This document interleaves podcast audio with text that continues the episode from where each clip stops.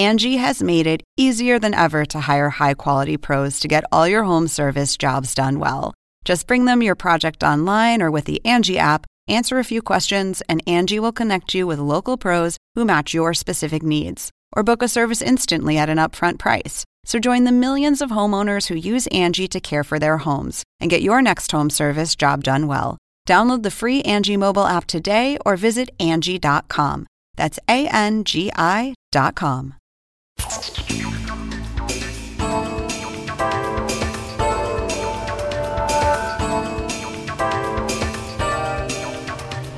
Hola, ¿qué tal? Soy Andrés Oppenheimer. Gracias por estar con nosotros. Chile acaba de tener elecciones el 21 de noviembre y bueno, ganaron los extremos. El candidato de extrema derecha, José Antonio Cast, y el candidato de extrema izquierda, Gabriel Boric, van a ir ahora a una segunda vuelta electoral el 19 de diciembre. ¿Se acabó Chile como modelo de estabilidad política y económica o no? ¿Y es casualidad que en Chile haya pasado lo mismo que en Perú, donde también ganaron en la primera vuelta los candidatos de extrema derecha y de extrema izquierda? ¿O estamos ante una nueva tendencia de triunfo de los extremos en, en todas partes? Hoy le vamos a preguntar todo esto al expresidente de Chile, Eduardo Frei. Y le vamos a preguntar también cuál de los dos candidatos chilenos tiene las mayores posibilidades de ganar en la segunda vuelta. Y después vamos a analizar lo que nos diga con el analista político chileno Patricio Navia, profesor de Ciencias Políticas de la Universidad de Nueva York. Y más tarde en el programa vamos a nuestro innovador de la semana. Como ustedes saben, todas las semanas estamos destacando a un innovador o una innovadora exitosos cuyas empresas estén haciendo algo para mejorar el mundo. Hoy le vamos a presentar a Fabián Gómez. Fabián creó una aplicación para ayudarle a los agricultores a conseguir mejores precios para sus productos y para ayudar a los restaurantes a comprar su comida más barata. Su historia es fascinante. Descubrió que su papá, un agricultor, vendía sus limones a mil pesos el kilo y que los restaurantes compraban limones en tres mil pesos el kilo. La diferencia se iba a los intermediarios. Entonces Fabián creó una aplicación para que los restaurantes le compren directamente a los agricultores y para que los agricultores ganen más y los restaurantes paguen menos. Y su aplicación ya abastece a más de 50.000 restaurantes y recibió recientemente una nueva inyección de 65 millones de dólares. Lo que está haciendo es súper interesante. Ya lo van a ver. Bueno, empecemos con las elecciones de Chile. Vayamos al expresidente de Chile, Eduardo Frei. Expresidente Frei, gracias por estar con nosotros. Expresidente, la impresión que dan los resultados de las elecciones de Chile es que ganaron dos extremistas, uno de derecha, otro de izquierda, y que su país va rumbo a cometer un suicidio político. Es evidente que en el último tiempo se ha producido una gran polarización en Chile, por eso era casi imposible definir quién podía estar en los primeros lugares, a pesar de que al final cambió mucho esto, candidatos que tenían hace dos meses 10% pasaron a tener veintitantos. Entonces, aquí hay una situación que se viene registrando en los últimos tres o cuatro años de una situación muy inestable, de mucha violencia, de mucha descalificación, que no hay diálogo, y hemos tenido varios eventos electorales en este tiempo. Y por eso pienso que en esta elección hay una cosa fundamental. Hay dos extremos, pero esos dos extremos están conversando desde el domingo con el centro para buscar apoyos que les permitan alcanzar la mayoría absoluta y están dispuestos a dialogar e incluso a cambiar sus programas.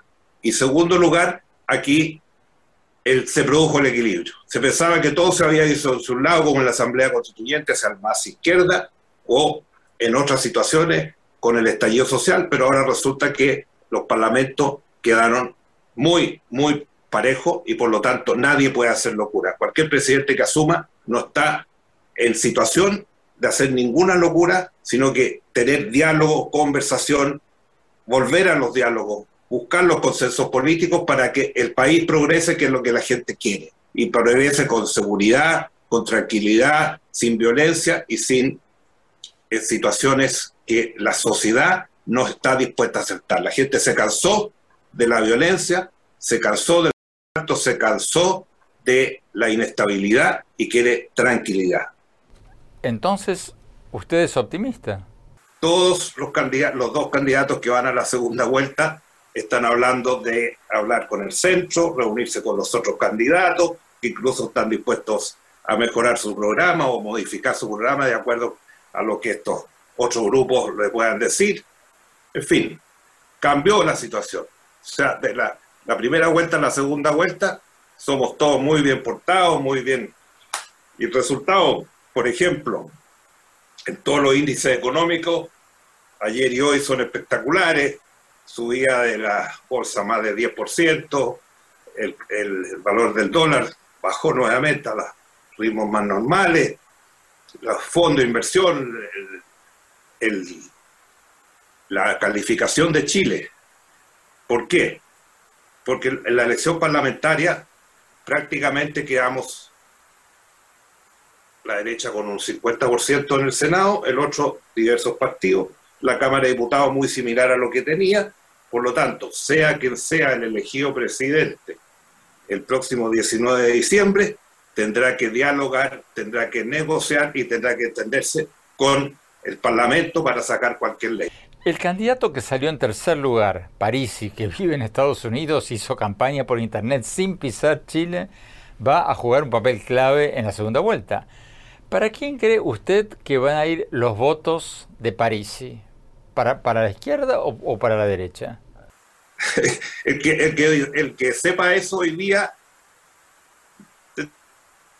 con uno de los dos candidatos y tenía la, la llave de la puerta para elegir el presidente. Eso es lo más difícil que hay que saber, porque lo que hay que pensar, que París está ahora en el extranjero, como decía, eh, fundaron un partido de la gente, sacaron, entiendo, siete diputados, no está todo confirmado, pero más o menos siete diputados, pero tienen el 13% de los votos. Y la gran conversación o discusión o aproximación ha sido en estos días, esa gente, ¿dónde está? ¿Qué representa? Esa, es la gran incógnita. ¿Qué tendrían que hacer respectivamente Cast y Boric para dar una señal contundente de que se están moviendo hacia el centro, que ya no son peligrosos extremistas? ¿Qué, tendría que hacer cada uno de ellos? Bueno, primero que lo que ya están haciendo. Todos el día de su discurso en la noche hicieron llamado a los candidatos y a los partidos de centro. Hoy día siguen en ese camino, están hablando de, como decía antes, de cambiar algunos tipos de programas que son conflictivos para la gente. Entonces, eh, darle credibilidad a esa, relación o a esa nueva relación que tienen, porque si, si no se le da credibilidad va a ser difícil. Pero evidentemente que, dadas las circunstancias, y en el día de hoy, se ve muy difícil poder, eh, eh, digamos, dar una, una aproximación del día 19 de diciembre pensando en que recién los candidatos ayer han comenzado a, a tener conversaciones y que las órdenes de partido ya hace rato que no funcionan, porque la gente, como te decía antes, vota por presidente por uno, senador otro, de distintas coaliciones, distintos sectores, vota más por la persona.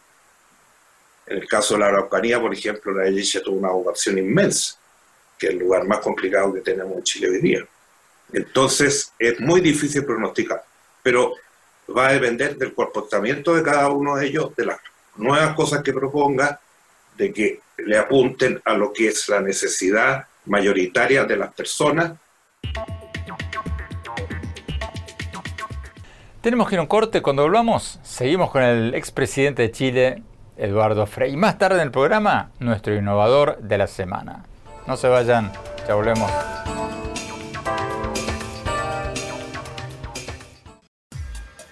Oppenheimer presenta. Llega a usted por cortesía de Arcos Dorados.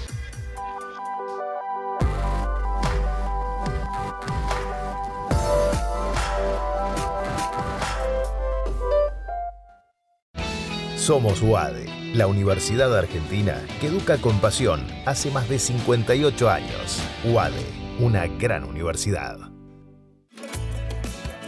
En el Bancoppel de Julia, la tarjeta de crédito se tramita solo con una identificación oficial. Bancoppel. El banco que quiero a mi manera.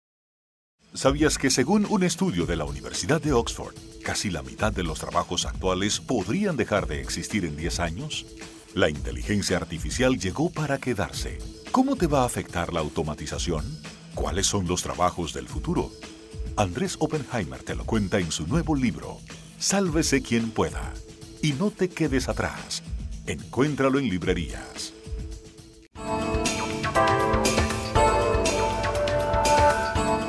Gracias por seguir con nosotros. Estamos hablando con el expresidente de Chile, Eduardo Frei, sobre las recientes elecciones de Chile, donde ganaron en la primera vuelta el candidato de extrema derecha, José Antonio Cast, y el candidato de extrema izquierda, Gabriel Boric. Expresidente Frey, ¿qué opina usted de la promesa de campaña de Boric de revisar los acuerdos de libre comercio si él gana? Porque usted fue artífice de algunos de estos acuerdos de libre comercio. Yo lo considero un desconocimiento de eh, lo que ha sido la política internacional de Chile en esta materia. Porque da, da la impresión de que se, se van a revisar los tratados, da la impresión de que los tratados están todos ya añejos o mal hechos o mal estudiados, que son hace 10, 15 años cuando se firmaron. Todos los tratados han sido renovados. El primero que lo hicimos fue con China y después seguimos con los países del Asia, con los países de América Latina y acabamos de cerrar con la Unión Europea en que modernizamos el tratado, porque cuando hicimos el tratado no sería, no hay el tema del cambio climático, no hay el tema muchas veces de la propiedad intelectual, no estaba en, el mundo de la, de la internet y de todas las comunicaciones y el 5G y la fibra óptica que estamos hoy día, en fin, el tema de género, lo mismo digo, el, cambio climático, que Chile ha avanzado muchísimo. O sea, todos los tratados hoy día están en un régimen, llamémoslo así, 2.0, 3.0, póngalo lo que, que quieran, pero China fue el primer país que modernizó, tratado con Chile fue de los primeros, como lo hemos hecho siempre con China, y después seguimos, y Japón, y Corea, y muchos países del Asia, y hace pocos días se cerró el de la Unión Europea que estaba pendiente desde hace rato. Mientras tanto, no hay ningún país latinoamericano que lo tenga. O sea, decir en este momento en que casi el 60% de todo el movimiento de Chile es el comercio exterior, sobre todo especialmente con Asia. Hemos llegado casi a tener cifras de todo el comercio exterior, solamente en, en nuestros acuerdos con el Asia representan casi el 60% tanto de importaciones como exportaciones, sumados. Y además han llegado muchas inversiones del Asia a Chile. Entonces. Entonces, decir, vamos a revisar todos los tratados. Para revisar un tratado de partida se necesita el acuerdo de las partes, si no es imposible hacerlo. Entonces se crearía una sensación muy rara. Yo, por lo menos, lo que he escuchado en los últimos tiempos, algunos que dicen, no, si eso, eso no hay, que revisarlo, en fin, muchas cosas de esos programas o de frases que se han usado, porque los programas se han ido modificando permanentemente en el curso de los días y en el curso de los debates. Y ahora, a partir de ayer, todos de nuevo conversando con el centro, diciendo que vamos a revisar nuestro programa y vamos a corregir aquellas cosas que nos parecen que no corresponden o que los partidos que están dispuestos a sumarse están pidiendo que se cambie. Lo que da tranquilidad al país. Expresidente Frey, eh, en Perú también pasó algo parecido. También llegaron a la recta final los dos candidatos de los extremos. ¿Es casualidad lo que estamos viendo o, es una tendencia mundial a que ganen los candidatos de los extremos y no los centristas, no los moderados? Yo, yo pienso que más que un... Bueno, tendencia mundial sería un poquito... Pero yo me, yo me, fijaría, más que en la tendencia mundial en lo que está sucediendo en América Latina. Yo estoy muy preocupado porque hay, hay, una, hay una situación realmente preocupante. Las instituciones están despreciadas por los votantes, los partidos políticos se han hecho pedazos. Eh, hay una hay países que ya prácticamente asumen la dictadura abiertamente. Ya tenemos por lo menos tres, cuatro, cinco países en esa situación. Y, el futuro no se ve muy claro. Hemos visto lo que ha pasado en Perú, que usted señalaba. Y, y el caso del Perú lleva dos meses y medio, ya tiene 11 ministros, el presidente dice una cosa, los ministros. Ahí hay una situación que no está resuelta, claramente que no está resuelta y que puede desembocar en malas, de malas vibras y de malas situaciones, pero eso, es un problema que tiene que resolver ellos. Argentina acaba de tener elecciones y realmente eh, el resultado fue bastante negativo para las actuales fuerzas que cabezan el, el gobierno. Brasil está enfrentado próximo año a una elección entre Bolsonaro y posiblemente Lula, que ha dicho en los últimos días que él va a seguramente en, un momento anunciar su candidatura, que no lo ha decidido todavía, que lo está estudiando, pero Lula empezó a conversar con el centro. Entiendo que ya se reunió con Cardosa y con los, los militantes del partido de Cardoso, en fin, está buscando una cosa más amplia que solamente el PT, pero por otro lado tiene a Bolsonaro, que a pesar de todo sigue con una, fuerte votación, y, pero lo que haga Brasil es muy importante América Latina, representa más del 50% de la población, etcétera, tiene límites con casi todos los países de América Latina. O sea, yo veo a América Latina muy, muy sin, sin rumbo, sin rumbo. No, no logramos acuerdo en nada. Hace poco participé en un foro sobre esta materia con el Centro Ideas de, del Miami, Miami Dade College, en que se hablaba de esto, habíamos más de 10 o 12 expresidentes y autoridades de distintos tipos. Entonces, se conversaba sobre estos temas de América Latina y algunos decían, estamos sin rumbo, no tenemos opinión, no estamos hoy día en el escenario mundial, poca, la voz de América Latina es poco escuchada, se escucha la voz de Brasil en el BRICS, se escucha la voz de otros países, pero bueno, México con Estados Unidos, pero en general, en materia de integración, en cómo enfrentamos la pandemia, por ejemplo, no hubo ninguna colaboración entre los países, cada país solo haciendo su, su trabajo. ¿no? La integración en América Latina no existe la integración energética, no existe la integración hoy día de todas las comunicaciones, necesitamos estar integrados, estamos abordando la 5G, tenemos que tener fibra óptica con el Asia que no tenemos en el Pacífico Sur. En fin, hay un montón de desafíos que nos estamos enfrentando como América Latina unida, sino que cada país hace lo que puede y evidentemente que en un mundo post pandemia hay que también que tomar decisiones. Entonces, yo la verdad es que el, futuro de nuestra región lo veo bastante incierto y poco y poco importante en el quehacer internacional. O sea, hoy día pensamos poco en las grandes decisiones mundiales. Expresidente Frey, muchísimas gracias por estar con nosotros. Tenemos que ir a un corte. Cuando volvamos, vamos a preguntarle al analista político chileno Patricio Navia cuál de los dos candidatos en Chile tiene más posibilidades de ganar en la segunda vuelta. Y después, nuestro segmento El Innovador de la Semana. No se vayan, ya volvemos.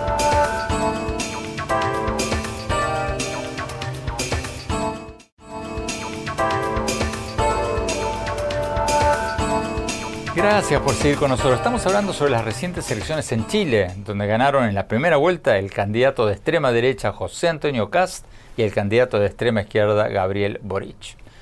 ¿Cuál de los dos va a ganar en la segunda vuelta? Tenemos con nosotros a Patricio Navia, analista político y profesor de la Universidad de Nueva York. Patricio Navia, gracias, gracias por estar con nosotros. ¿Quién tiene más posibilidades de ganar en la segunda vuelta, Cast o Boric? El que se acerque más al votante moderado. Acordemos que la mitad de los chilenos, un 46%, votó por candidatos que estaban hacia el centro de Cast y Boric. Ellos están en los extremos, pero la la mayor cantidad de gente, el 46%, estuvo con alguno de los candidatos más al centro. Por lo tanto, el que vaya a buscar esos candidatos y lo consiga va a ser el que va a ganar. Al empezar la campaña, y esto ya recién empezó ahora, son eh, varias semanas de, competencia hasta el 19 de diciembre, pero al comienzo de la campaña podemos decir que Kass lo está haciendo un poco mejor, Kass le está hablando un poco más a los moderados, Boris todavía le está hablando a su base más bien de izquierda, Boris necesita buscar a los moderados para tener una chance de ganar en diciembre, Kass ya está haciendo lo que necesita hacer para ganar en diciembre. ¿Qué tendría que hacer Boric para llegar, para captar esos votos moderados? Pues moderarse. Las, las, políticas que propone Boris son políticas bastante radicales. Boris quiere cambiar profundamente el modelo económico en Chile, quiere que el Estado sea mucho más importante, quiere meter al Estado y regulación estatal en casi todo, nacionalizar una serie de sectores y eso probablemente le da un poco de temor a los chilenos que quieren más bien un balance entre un Estado más fuerte, pero un mercado también bastante fuerte. Entonces Boris tiene que parecerse un poco más a lo que fueron antes los gobiernos de centro izquierda en Chile, que promovían un Estado algo más fuerte, pero también mercados más competitivos. Si logra hacer eso, entonces va a tener una chance de ganar la elección. Tú has escrito un tuit diciendo que si Boric quiere ganar, tendría que anunciar desde ahora, por ejemplo, el nombramiento de un ministro de Hacienda favorable al mercado, incluso tendría que hacer un viaje a Nueva York y reunirse con los banqueros. ¿Tú crees que Boric podría hacer eso sin perder el apoyo de sus principales compañeros de coalición, el Partido Comunista? Bueno, desde la izquierda acusan que la opción, la alternativa a Boris es el fascismo, ¿no? Ellos dicen que José Antonio Kass es el fascismo. Entonces me da la impresión de que si Boris viene a Nueva York no les va a gustar mucho, pero la alternativa es quedarse ahí sentados y no votar para que ganen lo que ellos creen es el fascismo. Así que me da la impresión de que Boris tiene bastante margen para acercarse más a los mercados, para implementar o adoptar ideas que sean más bien pro mercado sin perder la votación de la izquierda más dura, porque la propia izquierda más dura dice que la alternativa es José Antonio Caz, que viene a representar el fascismo. ¿Estará en el ADN de Boric hacer eso? No, pero esa es otra pregunta. Probablemente Boris no cree que el mercado entrega las mejores soluciones para muchos problemas y que el Estado tiene que tener un rol, pero no un rol demasiado grande. Boris cree que el Estado debiese tener un rol mucho más importante, eh, pero bueno, si quiere ser presidente va a tener que modificar un poquitito su ADN en las próximas semanas, de lo contrario va a perder la segunda vuelta. ¿Y qué tendría que hacer Cast para conquistar el voto del centro? Kass también se tiene que moderar. Las posiciones de Kass son muy duras en algunos aspectos, se ha moderado un poco, pero necesita moderarse mucho, mucho más para ser un presidente que tenga un discurso de derecha pro mercado moderado. Kass está diciendo que va a bajar los impuestos y va a aumentar el gasto público. Ahí los números no le cuadran. Entonces también tiene que ser más responsable. Me da la impresión que para Kass es más fácil hacer eso, pero va a tener que moderarse también en algunas cuestiones valóricas. Él se opone al matrimonio igualitario, se opone al derecho a la mujer para decidir sobre su propia salud reproductiva y esas cosas en general los chilenos las favorecen. Entonces Kass va a tener que decir, mira, estos son mis valores, pero pues yo voy a gobernar para todo Chile, no voy a tratar de convencer a todos de que tengan los mismos valores que yo, sino que voy a respetar y valorar la diversidad, pero lo más importante para mí va a ser la ley y el orden y una economía que crezca. Si hace eso, tiene buenas chances de ganar. Tenemos que ir a un corte. Cuando hablamos, seguimos hablando con Patricio Navia y después nuestro innovador de la semana. No se vayan, ya volvemos.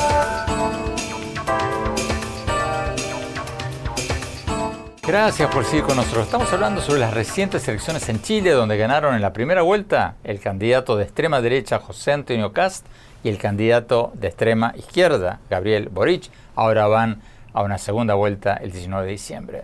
¿Qué futuro le espera a Chile? Seguimos hablando con Patricio Navia, analista político y profesor de la Universidad de Nueva York. Patricio, Cast, el candidato de extrema derecha, ¿no tendría también que hacer una denuncia más categórica de la dictadura de Pinochet para llegar a esos votos de centro?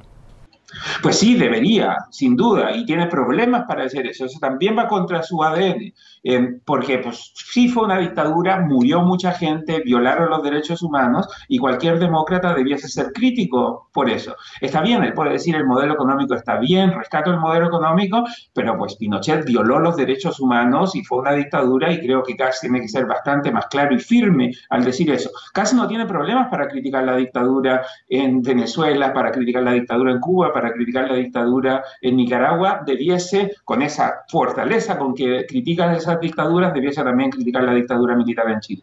¿Por qué están ganando los candidatos extremistas en todas partes. En Perú también ganaron en la primera vuelta electoral los principales candidatos de, de los dos extremos. ¿Qué está pasando? ¿O es casualidad? Eso es verdad, los extremos tienen más votación, pero recordemos que en Chile entre todos los candidatos de centro sacaron más votos que los candidatos extremistas. O sea, los chilenos todavía están más bien moderados. Se dividieron porque los candidatos de centro no eran muy buenos. Pero si miras el Congreso, Kass tiene un senador de 50 y Boris tiene tres senadores de 50. O sea, tampoco le fue muy bien en la elección legislativa. En la legislativa ganaron más bien los partidos tradicionales de centro izquierda y de centro derecha. No quiero decir que los de los extremos no estén tomando algo de fuerza. La gente ve que la situación está mala, que la economía no crece, que va a crecer menos, que hay inflación, que la pandemia desnudó una serie de debilidades y la gente quiere que cambien algunas cosas y por eso busca los extremos. Ahora, cuando los extremos llegan, la gente quiere que esos extremos se moderen. O sea, la gente también, por un lado, quiere cambio radical, pero quiere un cambio radical que esté garantizado y pues los extremos normalmente traen más inestabilidad y por lo tanto para que tengan ese cambio radical garantizado, el cambio tiene que ser menos radical y se tienen que moderar. Patricio Navia, muchísimas gracias por estar con nosotros. Tenemos que ir a un corte. Cuando volvamos, les vamos a presentar a nuestro innovador de la semana. Una historia fascinante. No se vayan, ya volvemos.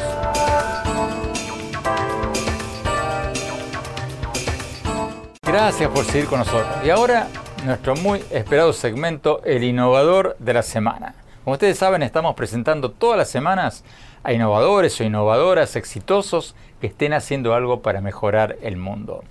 Queremos ayudar a crear una cultura de admiración a los innovadores, para que nuestros jóvenes no solo quieran ser futbolistas y actrices, sino que también quieran ser grandes inventores y grandes innovadores.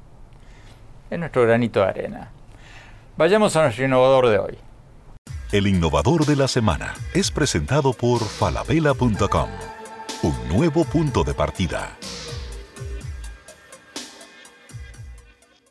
Nuestro innovador de la semana es Fabián Gómez, un emprendedor colombiano que, como les contaba al principio del programa, creó una aplicación para ayudarle a los agricultores a conseguir mejores precios para sus productos y a los restaurantes a conseguir comida más barata. Su historia es fascinante. Fabián descubrió que su papá, un agricultor, vendía sus limones a mil pesos el kilo y los restaurantes compraban limones a tres mil pesos el kilo. La diferencia se iba a los intermediarios. Entonces, Fabián creó una aplicación para que los restaurantes le compren directamente a los agricultores y su aplicación ya abastece a más de 50.000 restaurantes en Colombia, México y Brasil y recientemente recibió una inyección de 65 millones de dólares. Lo que está haciendo Fabián es súper interesante. Veamos la entrevista. Fabián, gracias por estar con nosotros. ¿Cómo empezaste tu empresa? ¿Cómo se te ocurrió esta idea? Eh, Andrés, Fruana es la tienda de todo para restaurantes. Nosotros comenzamos hace un poco más de tres años eh, con la idea eh, de Fruana. Fruana viene de, la, de frutas de la Cachubana. La Cachubana era la finca de, de mi familia. Y lo que veía era, mi papá vende limones y veía muchos pasos de intermediación entre la venta de limones en la finca, pasaba por dos, tres, cuatro manos hasta llegar a un restaurante. Eh, lo que hicimos con Fruana fue entrar con tecnología a reducir esa intermediación para que por un lado la comida sea más barata y por el otro lado eh, mejorar los ingresos de los agricultores. A ver si entendí bien. Tu papá vendía los limones a mil pesos el kilo y el restaurante compraba limones a tres mil pesos el kilo. Así es, así es. Eh, en la Cachubana, en la finca de mi papá, vendíamos limones y estos limones se vendían, como dices, a mil pesos el kilo eh, y yo por el otro lado, visitando restaurantes, le preguntaba cuánto vendes esos mismos limones el mismo día y veía 3 mil pesos el kilo. Entonces veía que, que había un gran margen eh, de, de, intermediación ahí en la mitad eh, que quería buscar reducir. Entonces, ¿qué hacen ustedes? Lo que hacemos nosotros diferentes es tener muchos datos de los restaurantes que estamos atendiendo, saber lo que van a consumir en los próximos siete días y después con tecnologías, eh, diría, básicas de, comunicación con ellos, pero, pero avanzadas para lo que hay hoy, logramos eh, capturar la, el supply que hay. Y así acercamos las dos puntas y, y digamos que reducimos toda esta intermediación. Pero danos un ejemplo concreto. ¿Qué haces con esos datos de los restaurantes? ¿Tú proyectas lo que los restaurantes van a necesitar en limones, en tomates la semana que viene? ¿Y después qué, qué haces con esos datos? Así es, entonces nuestro, nuestro software de forecasting eh, entiende la demanda de los restaurantes, entiende que va a haber un partido de fútbol, entiende que, el 30 es día de pago eh, y, y, así eh, puede, entiende también un poquito el tráfico de las ciudades y, y así puede saber los próximos siete días de la demanda. Entonces sabemos, digamos, que Sao Paulo va a consumir o nuestros 15.000 restaurantes en Sao Paulo van a consumir 100 toneladas de limón. Entonces, nuestro software concretamente lo que hace es, por un medio por el cual el agricultor ya está acostumbrado a usar, por ejemplo, que es WhatsApp, eh, le manda mensajitos a 10 agricultores que sabemos que producen limón. Esos 10 agricultores le responden a, nuestro bot de WhatsApp eh, con la cantidad y el precio y el software toma una decisión de compra entre esos 10 o 100 agricultores para ver a quién le asigna esa demanda.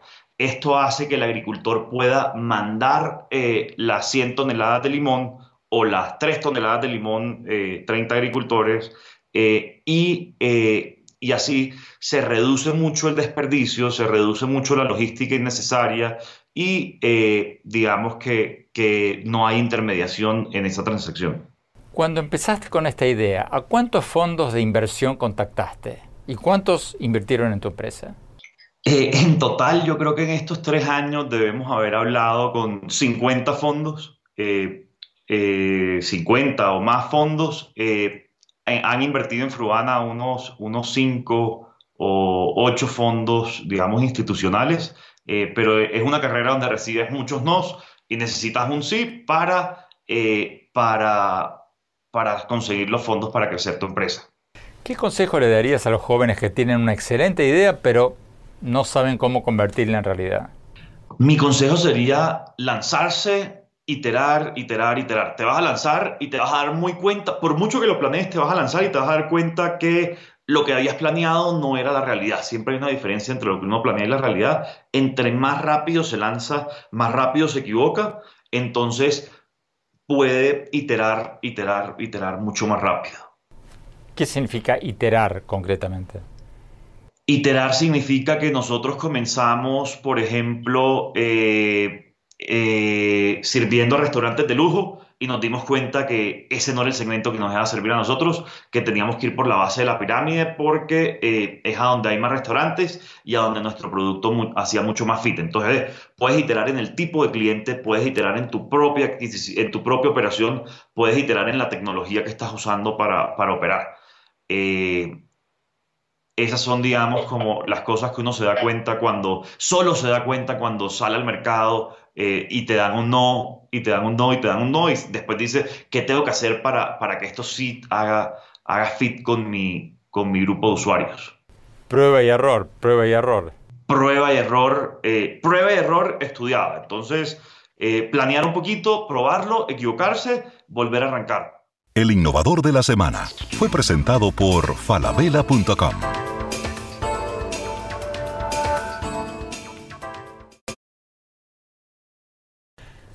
Súper interesante lo que está haciendo Fabián Gómez. Tenemos que ir a un corte. Cuando volvamos, mi opinión sobre lo que hablamos hoy. No se vayan, volvemos.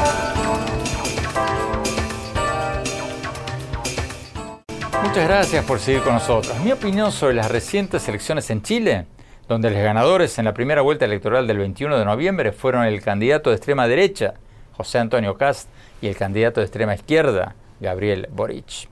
Los dos ahora van a ir a una segunda ronda electoral el 19 de diciembre. Hay quienes dicen que Chile con esta elección cometió un suicidio político, que un presidente extremista va a traer inestabilidad política y un colapso económico. Y eso terminaría con el modelo de atracción de inversiones y de libre comercio que le permitió a Chile reducir la pobreza en los últimos 30 años de casi el 40% de la población al 10.8% de la población, datos del Banco Mundial. Aunque el modelo económico chileno obviamente necesita ajustes como muchos otros, porque mucha gente está descontenta, lo cierto es que Chile ha sido uno de los países que más ha reducido la pobreza en América Latina, sino el que más ha reducido la pobreza. ¿Por qué soy cautelosamente optimista? Bueno, porque los dos candidatos, estos dos candidatos de los extremos, Cast y Boric, juntos no llegaron a ganar el 54% de los votos. O sea, un 46% de los chilenos votaron por otros candidatos, muchos de ellos más de centro. Y eso los va a obligar a Cast y a Boric a correrse al centro. Si quieren ganar, van a tener que moderarse, no les va a quedar otra. Si Cast quiere ganar, va a tener que hacer una crítica contundente de la dictadura de Pinochet y va a tener que moderar sus posturas sobre el aborto y el matrimonio igualitario. Y si Boric quiere ganar, va a tener que dejar de sonar como el dirigente estudiantil que era. Va a tener que retractarse categóricamente, más de lo que lo ha hecho, de su idea de indultar a los manifestantes que quemaron estaciones de tren, hicieron todo tipo de cosas en el estallido social del 2019 y va a tener que ser más contundente en sus críticas a las dictaduras de Cuba, Venezuela y Nicaragua. O sea, también va a tener que correrse al centro. Y lo más importante, quien sea el que gane va a tener una oposición muy fuerte en el Senado, porque el nuevo Senado de Chile, electo el 21 de noviembre, va a tener 25 bancas de derecha o de centro derecha y otras 25 de izquierda o centro izquierda. Y como nos decía en el programa de hoy el expresidente Frey, eso va a hacer que el próximo presidente de Chile no va a poder hacer ninguna locura, porque va a tener un freno en el Congreso. Y eso es una buena noticia. Bueno, se nos acabó el tiempo. Los invito a visitar mi blog en el sitio de internet andresopenheimer.com y síganme en mi Twitter, arroba Oppenheimer en mi página de Facebook, Andrés Oppenheimer, y en mi cuenta de Instagram, Andrés Oppenheimer Oficial. Gracias por habernos acompañado. Hasta la semana próxima.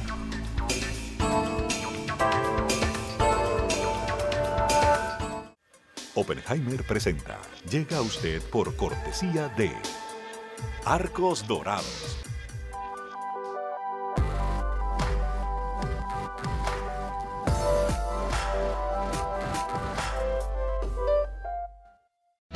Somos UADE, la Universidad Argentina que educa con pasión hace más de 58 años. UADE, una gran universidad. En el Banco Opel de Pedro, el préstamo digital se obtiene a través de un sencillo SMS. Bancopel, el banco que quiero a mi manera. ¿Sabías que según un estudio de la Universidad de Oxford, casi la mitad de los trabajos actuales podrían dejar de existir en 10 años? La inteligencia artificial llegó para quedarse. ¿Cómo te va a afectar la automatización? ¿Cuáles son los trabajos del futuro? Andrés Oppenheimer te lo cuenta en su nuevo libro, Sálvese quien pueda. Y no te quedes atrás. Encuéntralo en librerías.